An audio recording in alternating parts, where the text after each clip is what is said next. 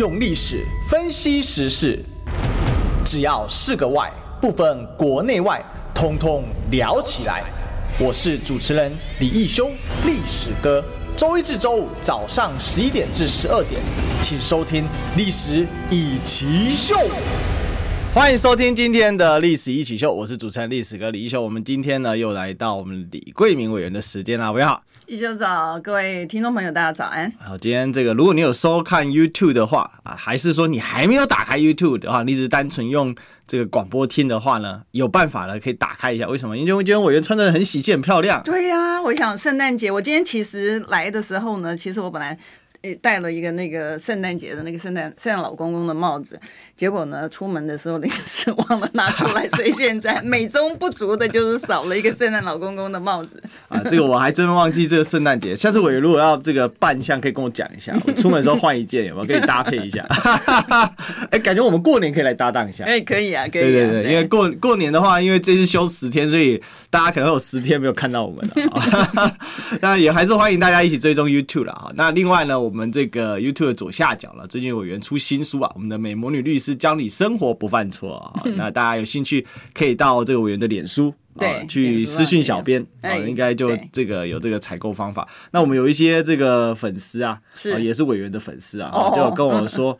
你看我已经买了这样子，所以大家这个很支持。那我我我这个就占了一点地利之便的哈，就赚个这个免费的。但是我有多一本，上次跟委员去开这个新书发表会的时候，对，所以搞不好可以拿出来送给大家也是。哦，没问题，没问题。好，OK，那这个我再想一下怎么样弄。不过今天快确实啊，这个周末就是圣诞节了。嗯，那不知道大家今年圣诞节过得怎么样了？但是还是要祝大家圣诞快乐。对。圣诞快乐！希望大家都年年平安健康。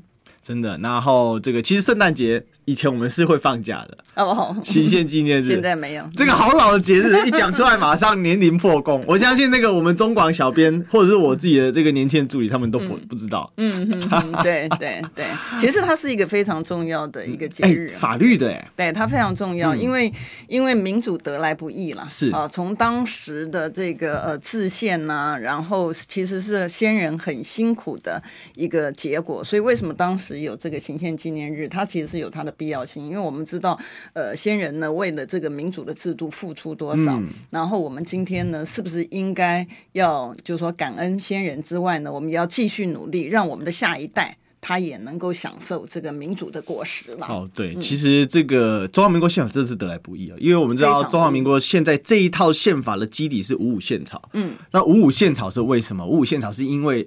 中华民国打赢了反法西斯战争呐、啊，嗯，当时这个这个帝国主义横生侵略嘛，哦，那其实也不是帝国主义，那个时候是法西斯啊，就是轴心国啊，邪恶轴心啊，哦，那中国当然被日本做的很惨啊，哦，那台湾呢是直接被日本早就殖民啊，那其实法西斯既是帝国主义，也是一种殖民。那我是觉得，呃，这个弱小的民主啊，就是我们是弱小的民主，然后能够在。这个先烈先贤付出这么多鲜血站起来哦，现代人可能已经很远了，对。但是呃，我们常讲嘛，因为对于华人来讲，红色是喜气嘛。但是其实红色在这个西方人里面，它代表的是鲜血。为什么？是博爱，争取自由过程所展现的鲜血。我们知道法国革命三原色当中，其实红色是。哦，最有代表性的，嗯，所以呃，我们真的就是也透过这个机会啊，把这个历史跟大家讲一下哈。对，真的很不是，因为我觉得哈，有有这一段的那个历史的这个学习哈，也会激发，比如说像我们现在在每天在立法院里面呢，其实也有像虽然没有流血了，对，但是呢，其实呃很多的事情在奋斗的时候呢。有时候觉得很委屈，啊，有时候觉得很委屈。可是如果想想，就是说先人呢，他所付出的东西，跟我们在立法院受的委屈的时候，嗯、你就心理上面觉得说，哎、欸，我应该还要再更努力一点，帮人民做事情，而不是说被这些的委屈呢就打击掉了。其实我一直觉得，就是说，尤其像国民党的成立啊、哦，嗯、国民党成立上溯到孙中山先生成立新中会的时候嘛，新中会为什么成立？嗯，就是愤怒中国台湾被割让了，所以其实国民党的成立跟台湾被割让是直接关系的，这是我们都知道。因为在甲午战战败之前，孙中山对于清廷还有一点，还有一点感，就是还觉得说，那我就是上书嘛，所以他当时有一个上了一个万言书嘛，但后来。觉得无望，所以才成立了这个中国史上第一个近代革命的政党嘛，就是兴中会，也就是国民党的源泉嘛。所以为什么说国民党成立清光绪年间？所以我是觉得这个就是说，对台湾，我是认为其实国民党应该也要很有使命感才对。但是很可惜的是，我们的这个国民党党史馆有点闲置。哎，知道之前这个某任当时还呃，应该算主席在转衔的时候吧，然后当时反正就没有大人嘛，那有人就也是党中央的朋友就问我说：“哎，党史馆你要不要自由进出去做一点这个历史啊什么？”我说：“不是不可以，但是这个党可能要给一点支持吧，我一个人在那边能瞎搅和什么？对啊，对啊，所以我觉得蛮就是其实历史刚才委员讲到，就是说历史其实很重要，然后重塑自己的一个历史的一个。”呃，就也不是从说说记得，然后把这些使命给承载下来，其实有时候让人不会那么气馁。对，我觉得历史跟文化呢，对于这个百姓呢，其实它非常重要的。真的，真的我我你知道我这个前两天去参加全民新攻略，嗯、你知道吗？哎呀，我去参加全民新攻略的时候，我想你现在要转通告咖艺人了吗？我我，我去的时候，其实我助理都知道，我去的时候很紧张哎。对，因为法律我懂啊，这个冷知识的部分呢，其实。我并不懂啊，你知道，所以我觉得，哎，这个是我最弱的一个地方。为什么这个我助理要叫我去上这个节目？就后来呢，那个我助理跟我讲说，其实你委员你应该去上一下，因为呢，你如果那个答题这个。答的很不好，很蠢的话，其实会让别人很开心。对，你不能够一直都是好像很优秀，你知道，你要让民众看得到你的缺点跟你的弱点，这样子人家才能想说，哦，原来这个你就有人格，对你，你你就是一个 human being 嘛，哈，你就是你，你会你专长的，也有你这个弱的地方，那个，所以所以后来呢，我想想，哎，我助理讲的其实也是很有道理，因为如果能够让这个民众呢，在过年过节的时候呢，有一个可以嘲笑的，有个可以心里开心的，我觉得也是一个圣诞礼物。那什么时候播出？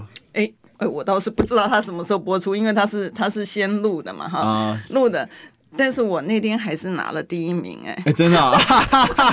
那不是我，我刚刚怎么会讲到这？我其实要讲到一个重点，你知道他其中有一题呀，我答错。嗯哦，其中有一题我答错，他问的问题是什么？他说，如果你要移民到英国的时候呢，他的这个考题里面呢，考的是什么内容？哈，他说他的这个他移民的考试叫做他的这个生活的这个琐事，是，所以他的答案 A 呢就是。他的题目内容是生活琐事，他答案 B 呢是就是历史文化。嗯，那我答的，因为我看他的标题，他考题的部分呢，既然是生活，所以我就选了 A 是生活琐事。我从来没有去想说，就就像我觉得在立法院里面，行政官员老是觉得我问他的问题是有陷阱，有陷阱，哪有那么多的陷阱？你就是在就事论事而已。所以当他那个标题出来，就是说到英国移民的时候，他在考你的时候呢，考的是什么内容的时候，我根本没有反向思考。是，然后呢，我就选了。生活琐事，因为你总要知道，比如说你的车子呢，因为它的驾驶座位跟我们是不一样的嘛，对，对不对？所以你总要知道说，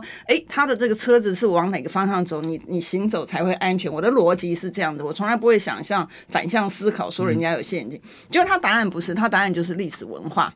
哦，然后我后来他的那个解说解说完之后，我就觉得，嗯，其实是有道理的，嗯，因为他觉得说你要到这个地方移民的时候，你必须要了解他的历史，你必须要有他的这个文化，然后他知道说你有一个认同，嗯，所以这个又回到我们今天讲的这个部分呢。为什么我讲说在立法院里面有时候民众可能觉得立法委员很大，其实没有哈，我们我们有时候也很委屈。我就拿这个礼拜的我们那个平均地权条例啊，对。平均地条条条例的修正呢，我明明是修说，如果你有红单交易，因为大家知道那个房地产的炒作呢，就是因为有很多呃投资客，因为我还听这个绿营的委员跟我形容哈，他说那个房地产在房。公司在买的时候呢，外面是排了一大串的人，对，然后呢，一大串的人他进去就先定了，定了之后呢，然后定完之后，所以你才会看到说为什么有房子预售屋第一天就卖光的一关系，他人定定售，然后他订单的部分呢，他就是。订单的部分呢，然后他拿到的呢，就是拿到之后，他并不是真的要那房子，他是透过红单去交易。嗯、然后我们就提的这个草案讲说，哎，透过这个红单交易的话，你的价格、你的人这些东西，你都必须要公开揭露，因为这样子你主管机关就像证券交易法里面，你炒作股票也是一样的东西嘛。它既然有规范，所以我们就觉得说，哎，你应该透过这样的方式让。没有真正要买房，或者是他去炒作的这些投机客，然后他的讯息会公开，因为这些人也不希望他讯息公开嘛。嗯、我们透过这样的方式去做，结果呢，我们还很恳切的拜托，就是说绿营的官员里面呢，真的。想一想，民众现在房价的问题，我们提囤房税也不行。然后这个我们讲说红单的交易，你要揭露的部分，我们就特别拜托，哎，你应该要把这相关的讯息应该要出来，因为这样子呢，才能够真的解决房价的问题。那呃。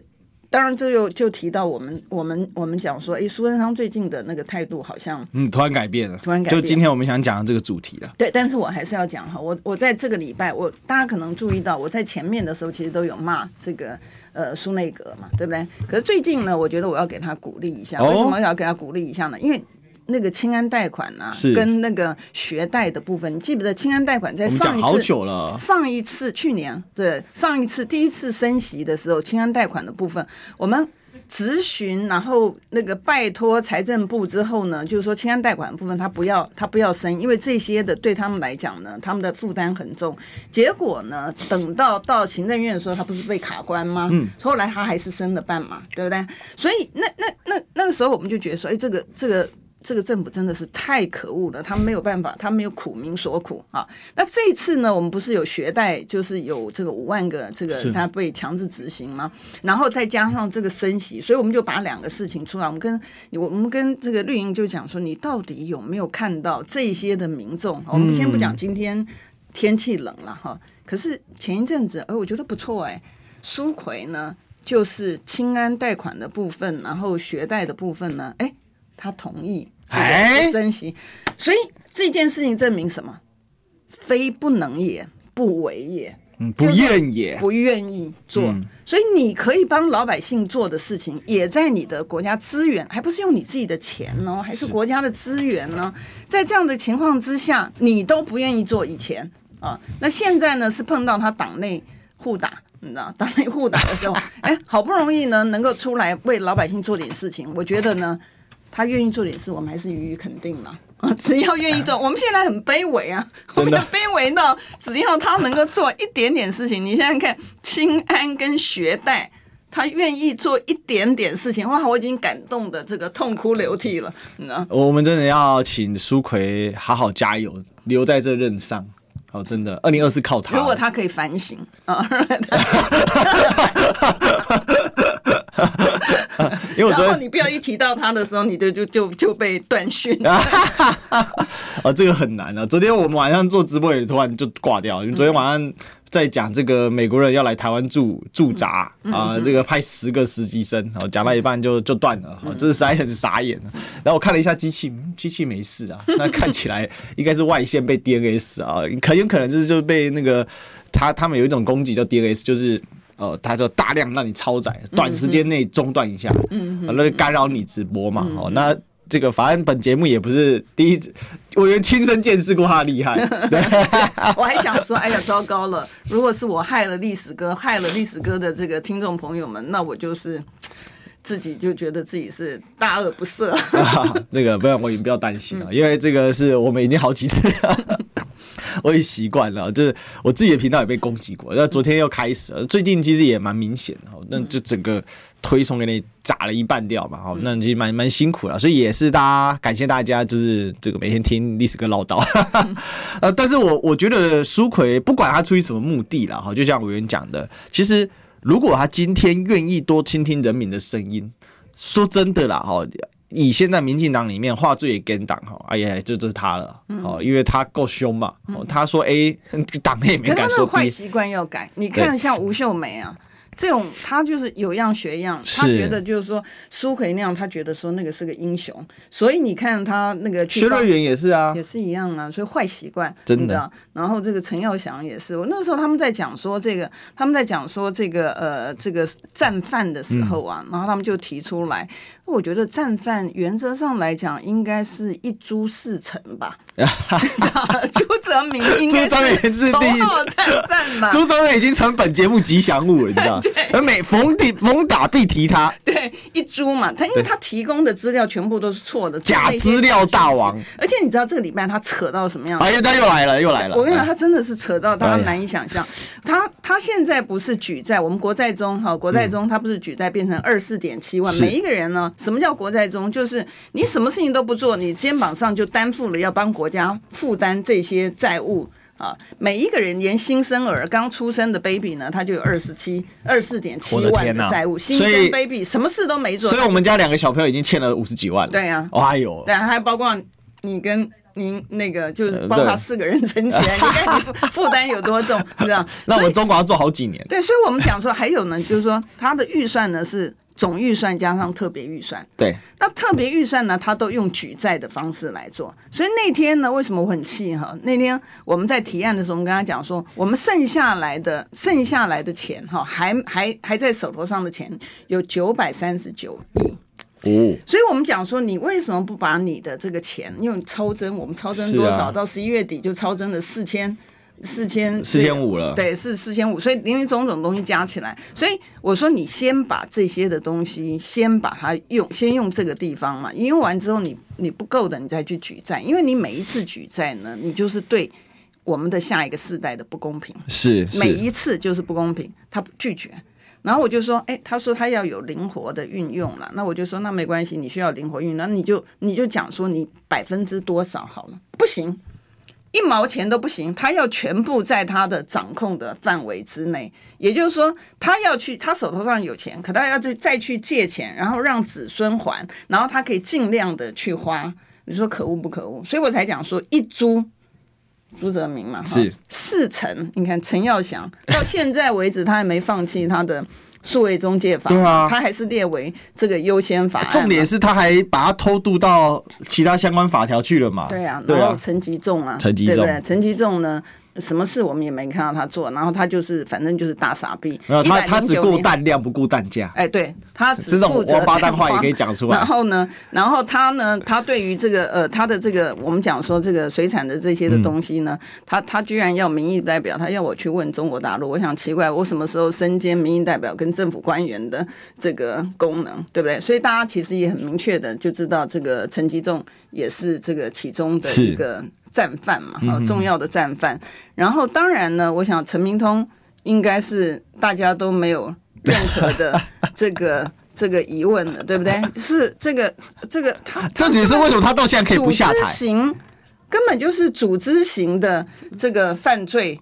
对啊，那他为什么他现在可以不下台？不懂。啊，然后第四个层呢，我想大家都知道了，陈时中嘛，防疫的部分呢，防疫的部分呢，是不是因为陈时中的防疫很烂，然后还这个什么五月二十八号我们在朝野协商的时候还讲说什么 BNT 呢？BNT 是什么在中国大陆组装的？那一天呢，有另外一个节目的主持人他就讲说，他他是对这个很熟悉的，他讲说 BNT 的这种东西，他是在冷链的，他怎么你怎么有可能把它打开来去组装？我觉得他讲的就是让民众可以用很简单。简单的方式了解你，你就不要讲别的。你 你你说在冰箱的东西，然后你要把它拿出来，然后去重新组装，我就觉得说，你陈时中还是学医的，你这种这么没有常识的东西，他而且他讲的非常理直气壮。好，那这个呢，所以我觉得首大首要的战犯呢，我我倒是没有指责说是苏贞昌了哈，但是这个一株四成。就把这个苏贞昌呢害得惨惨惨的，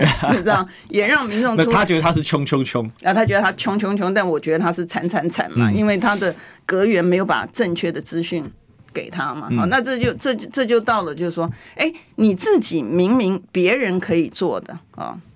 那个 Terry 郭郭董可以做的东西，人家也帮你做到了。嗯、然后人家帮你做到之后呢，你还要去污名化人家，这个是我觉得可恶的地方。是，所以其实这次 BNT 的事件出来哦，就是我讲白了，就是欠没爱演了。那你之前欠的债嘛，因为我想为什么最近郭台铭？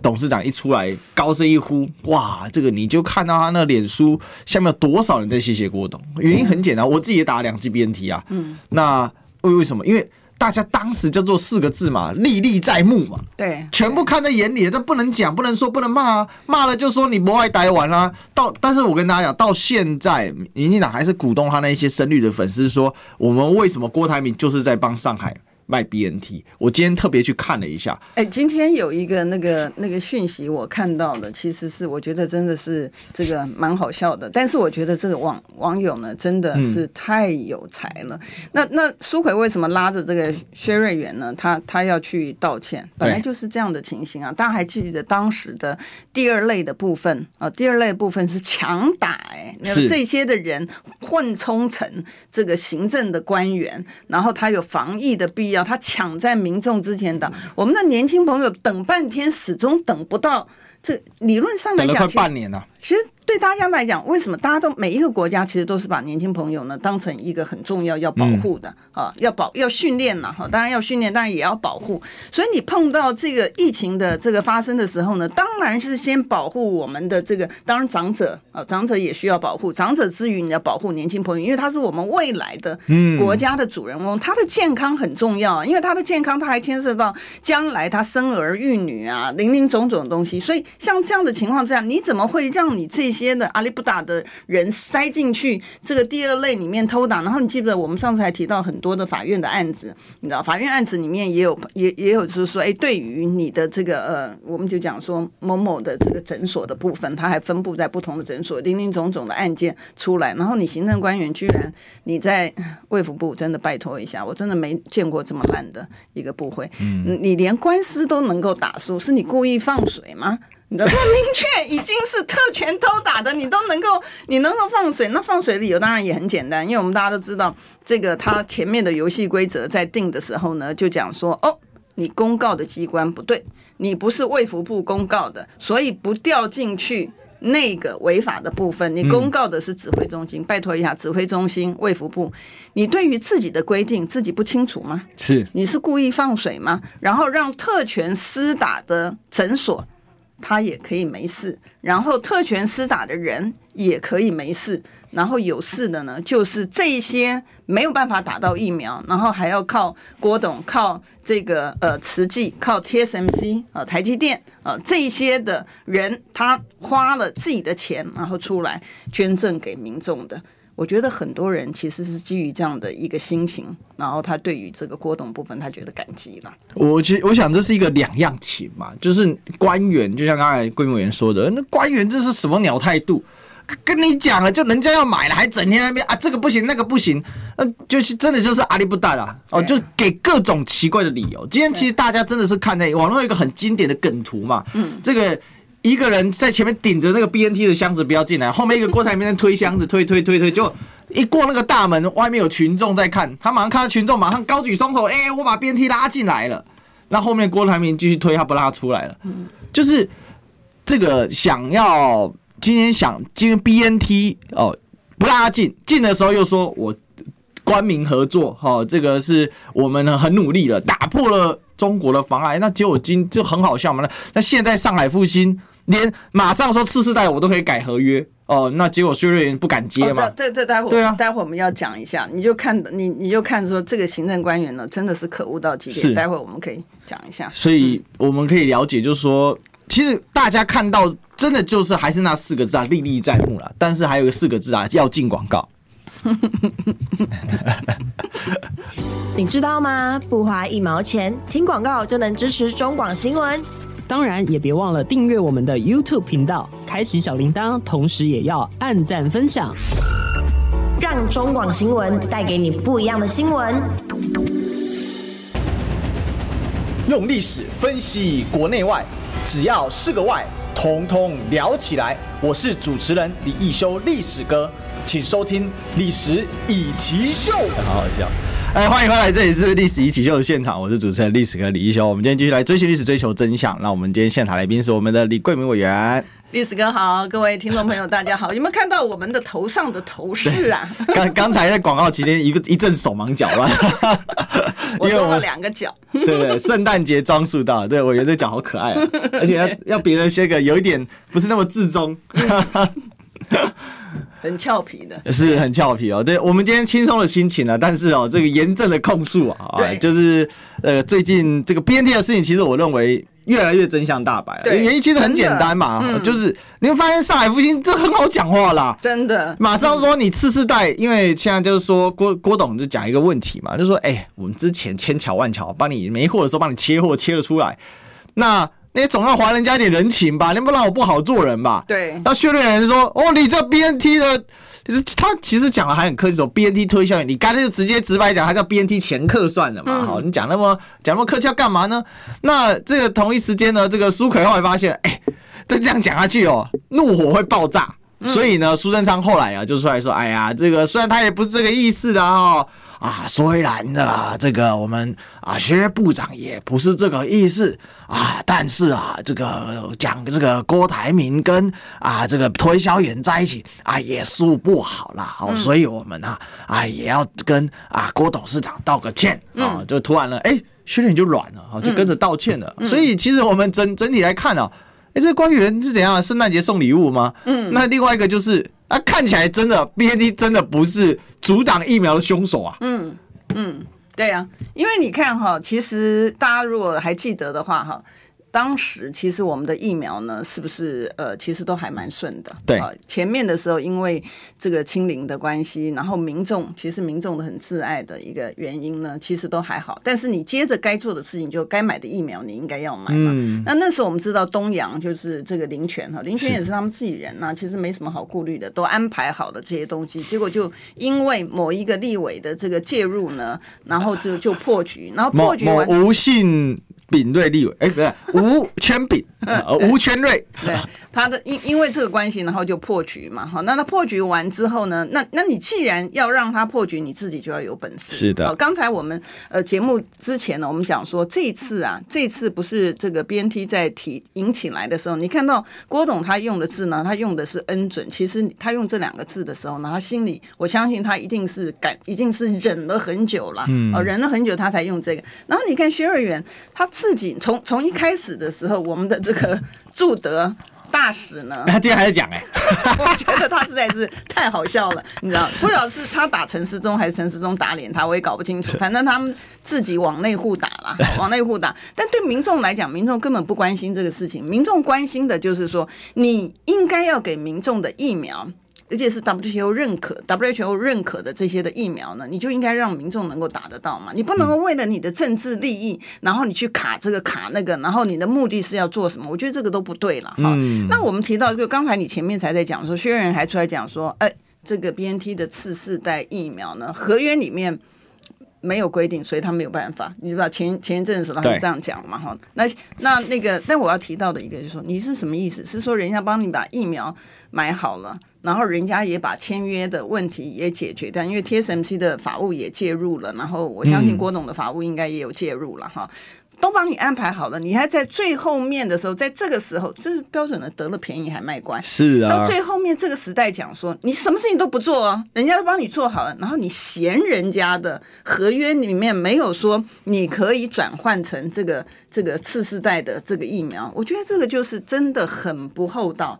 非常非常不厚道，所有的事情你是只有拿的这些的薪水，然后坐在那边高高在上，人家把这个文件申请文件陈情给你递上去给你，帮你把问题全部都解决，疫苗也进来，然后你在那边耀武扬威，然后秀出来又是你的政绩，也都没关系了，你喜欢抢 credit 你就抢了啊，也不是很重要，哎，结果你。得了所有的便宜，你还嫌人家的这个文件里面呢，不能够换这个次世代的疫苗，然后你的侧翼还出来打。我刚刚为什么在看那个手机呢？因为我我收到这个讯息呢，我觉得实在太好笑。这是我觉得这网友实在太有才了，你知道？就是对于就是 对于不是有说这个那个坐商务舱啊，还有这个 讲说你这应该尽孝还是尽？我来帮委员念好了。他说原来 BNT 是商务舱，莫德纳是经济舱，那高端是高端是。货舱，哎，没有像海什么舱都不是啊，因为他是麻烦麻烦制造者。那我知道他什么了，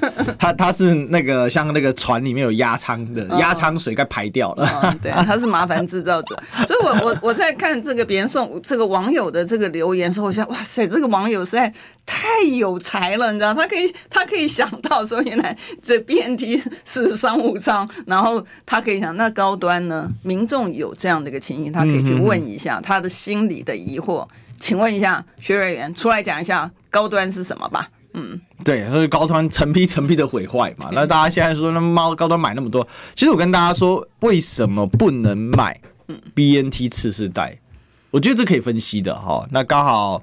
呃，这个时间点刚好这个呃有人来挑战嘛，他说郭是故意跟政府吵架哦，明明就库存很多，我人家就告诉你 BNT 跟 BNT 次世代那不一样，高端没有次世代啦，讲白了，为什么不能进次世代？因为进了次世代，高端不仅要作废，是全部作废哦，就是不是效期到作废，全部要作废，因为很简单嘛，请问现在叫你打一个不是次世代疫苗，谁打？那政府之前还在跟大家讲说，高端打三剂的可以打第四剂，嗯，就来闹来乱的，那就而且我觉得这事情很坏是什么？因为我们的指挥中心啊，这个卫部的副部长哦，必胜小护士的这个男朋友，对不对？哎，因为他们没有结婚啊，就是王必胜嘛，他在干嘛？他他说 BNT 有啊，哦，薛仁也在说 BNT 有啊，那请问次世代在哪里？次世代人家要的是次世代。好不好？真的是很夸张，就一直在混淆。今天就是因为高端没有次世代，我觉得高端这已经是 dead，就是挂了。这间公司做不出任何东西，因为它的疫苗到现在都是靠政府在护航，都是靠政客在整个。安扛起来，所以今天黑箱嘛，黑箱可恶啊，很可恶啊。嗯，这笔账哦，其实这笔账很深，嗯、这笔账算起来很多人要坐牢的。我看，嗯哼哼哼，对，我觉得这个，其实我觉得哈，最重要的，我们我们不是在我们我们不是说在批评这个执政党，嗯、但我觉得最重要的事情是说，你执政党该做的事情，你最基本的功，你的基本功，你该做的，你还是要做嘛。是啊，你今天克征老百姓这么多的钱，然后碰到疫情的时候，你还在。去算计你的政党利益，算计你的个人利益，好啦，你就讲说你的政党利益。我们刚刚也讲啊，那林权也是你原来的行政院长啊，他都已经帮你把这个事情处理好，然后你搞了一个半天，让没有经验、没有国际经验的，你看像薛薛瑞元讲的什么东西，你就很明显的知道说他完全没有国际的经验嘛。你就算合约里面本来没有写，你可不可以沟通？可不可以谈？当然可以啊。什么叫做修改合约？你没看过，你你你还学法律的，你没看过合约里面还有 amendment。就说你是很多的东西是可以沟通的，那我觉得可能下一段应该讲的是我们谢那个谢 谢志伟这个喜欢邀功的人。哎，嗯，真的，这个其实不止谢志伟了啊，包括还有什么这个激进党的那个医师啊，吴吴吴吴新代啊，他也出来在那边讲说，郭董买 BNT 不是重点的哈。那现在一定会有人说嘛哈，我们这最后讲一点点，就是说啊，莫德纳有次世代，干嘛还要买 BNT 次世代？哎，庄孝伟啊，那。莫德纳次世代跟 BNT，那为什么你明明可以采购 BNT 次世代，那为什么不能让 BNT 的人就只打 BNT？莫德因为混打疫苗这件事本身是因为疫苗不够，对，它事实上交叉的效力跟 paper 是不够的，这各公司一定是先做自己的嘛。那混打这件事本身是因为疫苗不够，那为什么现在疫苗已经够了？那打气又买少一点嘛？比如说一天打三万支，那调查一下 BNT 要多少？先买个一百万支、两百万支。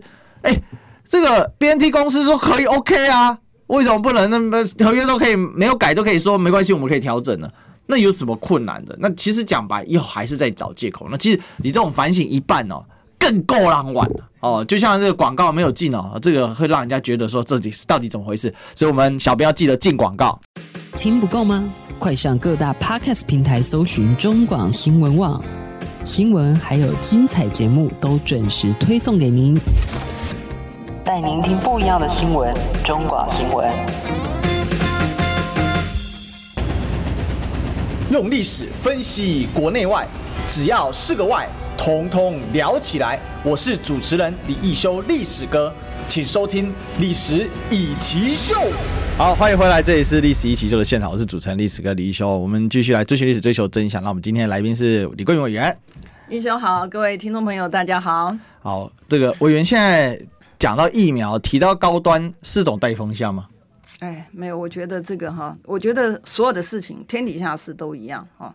你只要不检讨，它就不会有改进啊。嗯、其实你在检讨的过程，并不是在唱衰，你在检讨过程是，你一定要把这些这种 肮脏的东西，你要把它挖出来，挖出来之后，你才能够去改进。因为我们看到现在所有东西，行政官员真的，我我很早以前，我们很早以前讲说四维嘛，哈，现在我觉得是五五五的四无啦，现在变成五无了，哈。我们说四无什么？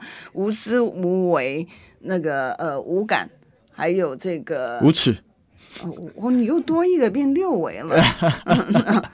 对啊，变成就是说，还无无知、无为、无能、无感、嗯、啊，然后你现在再多一个无耻，我我也送他们三失，嗯，失职、失能、失德，对，嗯，对，因为这个平平常讲哈，这你今天不是花自己钱，你今天花的是人民的公帑。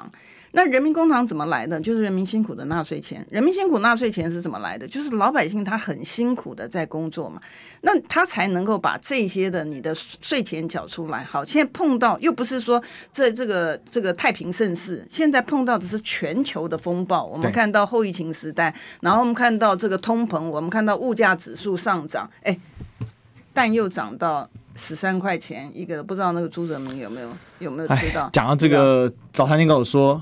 准备要涨十十八了，哎呦我的天呐！嗯，你知道？那你知道蛋是一个很重要的物资，因为它是一个指标性的，所以当它涨的时候，那你看到物价上涨的时候，它会不会回来？它不会回来了。像我们那个年代的时候，我们吃一碗牛肉面呢，大牛肉面有牛肉的哈，大概十块钱嘛，因为它已经很贵了。那阳春面才两块多，十块钱已经是很贵的牛肉面。可是你看它一旦上涨的话，它会不会回来？它不会回来。嗯，所以你的这个物价的部分，物价你应该要是确。保它这个不会再一直上，因为对民众来讲，它真的是一个很大的负担。对有钱人来讲，它当然没问题了啊。我们原来在节目上面讲说，我们是 K 型的经济，是的。我现在很怕，我现在很怕它变成 L 型的。就躺平了，对，躺平了，就崩下来就躺平了。对，他躺平，但有钱人你还是有钱人嘛，嗯哼哼哼，对不对？但是你你其他人一旦变成躺平族的话，那你这问题就是很严重很严重。所以我们才讲说，你行政官员你好歹该做的事情去做。你食药署，哎，为什么人家个人申请的部分人家都过？经过你食药署的，我那天还是我那天在咨询的时候，我还问那个财政部的那个关务署的，我因为他的税则代号是不一样的，嗯、你知道，凤梨酥跟跟这个包馅的这个这个这个东西呢，它的代号是不一样。我还问这个关关务署说，哎，如果哈他是凤梨酥进来的时候，他用你这个包馅的这个料理的这个代号进来。过得了吗？然后关务署就说：“哎、欸，这个东西是过不了。”我说：“哎、欸，那你过不了？那食药署在处理的时候，他有跟你咨询吗？他没有，他们食药署没有跟他咨询。那我们想说，那食药署到底是在干什么的嘞？在一从二零，我们都讲二零一九年十一月二十六号，WTO 就已经通告了哈。所以在那个时候通知到这一段时间你在干什么？后来算了一下时间，说：哦，原来。”他那时候可能正在忙他的要这个 EUA 高端的 EUA 的这个报告。我想说，哎，我的天哪！你真的是行政官员，该做的事情你不做，然后你放任让这么多的东西，老百姓因为你的关系哦，老百姓自己做的都没问题，嗯，因为你的关系，他没有办法通过，然后人家老百姓，尤其是中小企业，他会觉得说，哎，你行政官员知道的一定是比他多啊，所以你行政官员一定是对的。好，结果呢，不透过你还好。透过你行政官员，反而惨兮兮，你又不让他的产品有一个出销出的一个管道，你又要克征他额外的税收，好了，也就罢了。那你又课征他额外税收之后，你的税收的钱用不在，又不用在国家的基础建设上面，你把它拿去做大内宣。那陈吉仲的不是一零九年的那个大内宣的费用两千六百四十万左右，到现在为止还没有核销哦。然后审计长还很 proud 的跟我讲说，他没有让他核销。为什么他没有让他核销是什么意思？你钱要拿回来啊，你没有让他核销而已，你钱都已经付出去了，对不对？怎么拿回来？好，这些东西你不做都不打紧。其实打紧了，我不是，我是举一个例子说，好了，就算那个我也认了吞了，OK，那你总要让物价不要上涨吧，嗯，对不对？你所有的事情都是老百姓做，所有的事情钱也是老百姓花，然后他问中国是立法委员负责，那问中国也是民意代表要做。哎，其实不止他了，那像那个陈耀祥呢？陈耀祥他是讲说那个数位中介法他要回来。你看到行政官员他现在已经寡廉鲜耻到他讲出来的话，他不觉得丢脸呢？你知道？他他我们讲说那个数位中介法，那那个你为什么还列为这个优先法案的部分呢？他居然讲说，哎，我们并没有说不推，我们是说，哎。要达到共识之前才推，那你意思是什么？意思是说你不修改，达到共识应该是民间有反应，你要去修正那个版本嘛？他不是，他达到共识是说我要慢慢给你洗脑，洗脑洗到我这个版本，你就是要同意，那叫做共识，这样是共识吗？那我就说，我刚刚不是讲说本来是四五，现在变五五嘛？五无是你加了一个无词啦，但我原来是讲说他言而无信啦，因为苏奎苏奎是讲说就。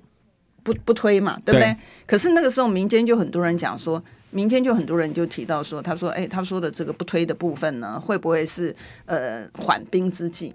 那那个时候呢，我还想说，哎，他是法律人，应该不至于吧？有这个是我们那时候当时在节目上讨论过。我说败选之后反更想推，对，完全被我严重，完全命中。结果我在我我在那个咨询台上，我就问他说，那要大选了，你是不是在大选之前要推？这一个承诺，单纯讲说在大选之前他不会推的承诺，他不敢给哦。陈耀祥不敢给哦，你知道，也就是说，他透过一个不正当的一个游戏游戏规则，要去钳制人民的言论自由，达到他的特定的目的。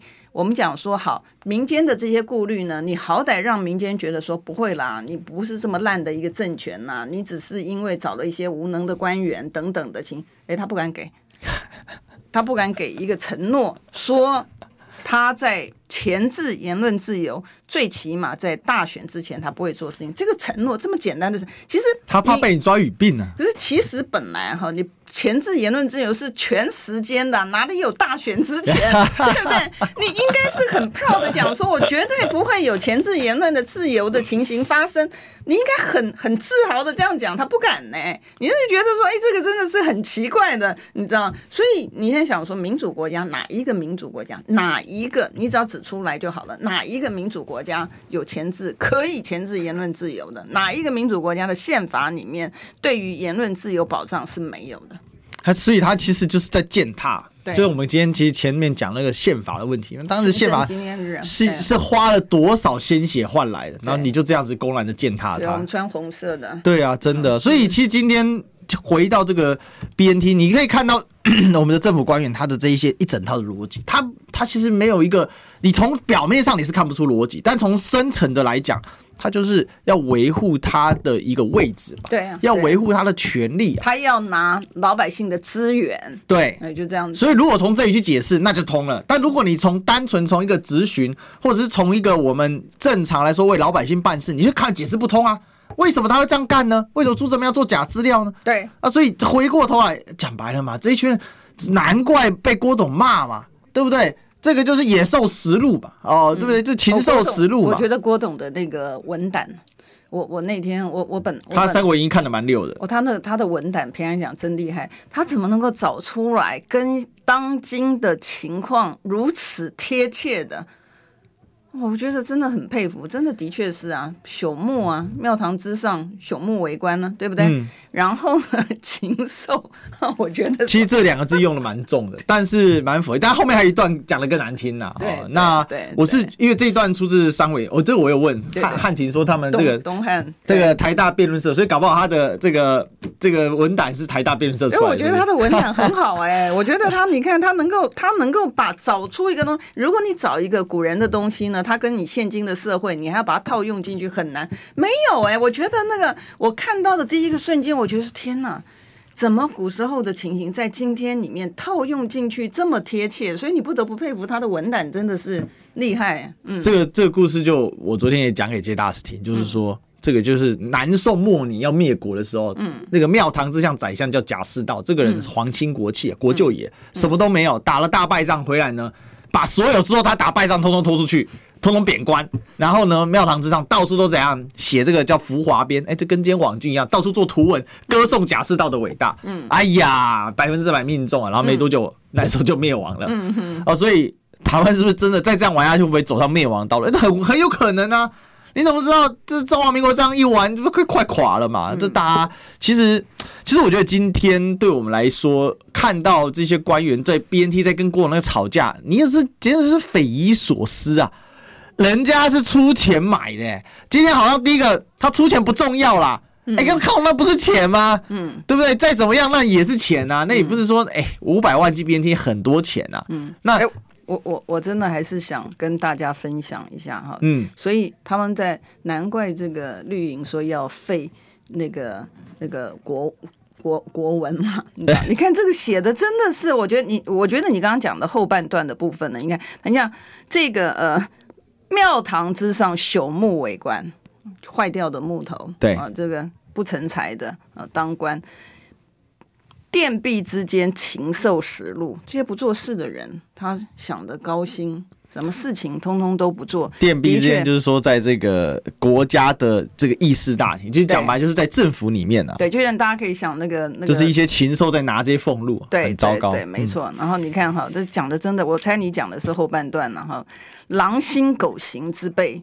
滚滚当朝，哎，这满朝官员都是一些狼心狗肺，讲白了就良心被吃了。对，所以他有没有把、嗯、无耻啊？有没有把老百姓的这个心思、老百姓的健康、老百姓的安全、老百姓的财产放在眼里？没有，你知道？然后呢？我觉得这个应该是你想要讲的奴颜悲屈之徒啊，纷纷秉政啊，这些人 你知道会谄媚的、啊、狗腿的、啊，你知道他执政以致社稷秋虚。苍生涂炭，你看我们现在的物价指数，对啊，这个高涨，你知道？你，我就我在看的时候，我想说，哇，郭董，我还不知道郭董他的这个文胆这么厉害，你知道，能够找出来一个这个东西呢，是跟当今的情形，尤其是我们我们接触到的，我想，天呐，简直是实在是太厉害，就看起来好像古人已经预测到你今天的情形了。嗯，所以我们常讲现实啊、哦。比这个呃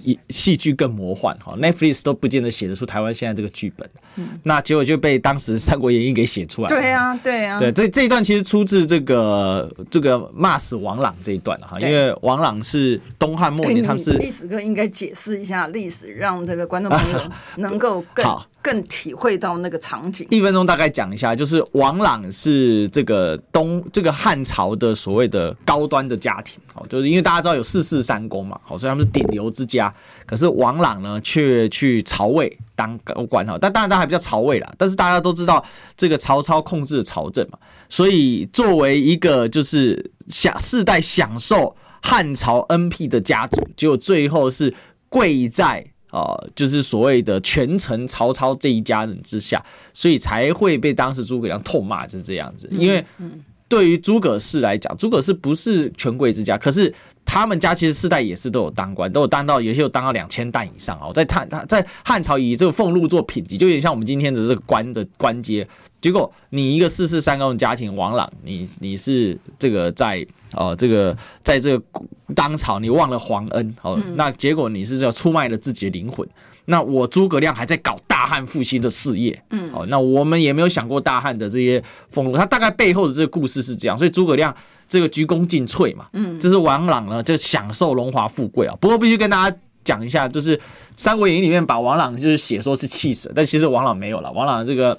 过得很开心的啦，所以这现实往往更魔幻。哈，就是说在看《三国演义》，我们觉得这一段澎湃激昂，可是事实上呢，这个王朗啊，这个他过得更好，所以现实是更痛苦，然后更扭曲。所以我们一面对这一些挡 BNT 的这一些人，所以我一直很喜欢用郭台，哎，不对，用那个柯文哲那句话了啊，挡疫苗的人，家孙维赫啊，真的只能这样讲他了，真的，因为。这是种无力的控诉之感。我想，一个台北市长都是这种无力的控诉，那更何况是我们小老百姓呢？所以今天我觉得郭董把这话给给讲出来哦，其实真的是严重老百姓的这个心情啊。对啊，你看，连帝制的一个时期，像这样的行为都不能够被容忍的。我们今天还是民主时代。民主时代居然连集权帝制的时候发生的事情，在今天民主时代发生，我觉得真的行政单位要检讨，不检讨没有改进，要要把黑箱一定要让它公开透明。好，我们今天聊到这边，再次祝大家圣诞快乐，我们就下周见，再见哟，拜拜，拜拜。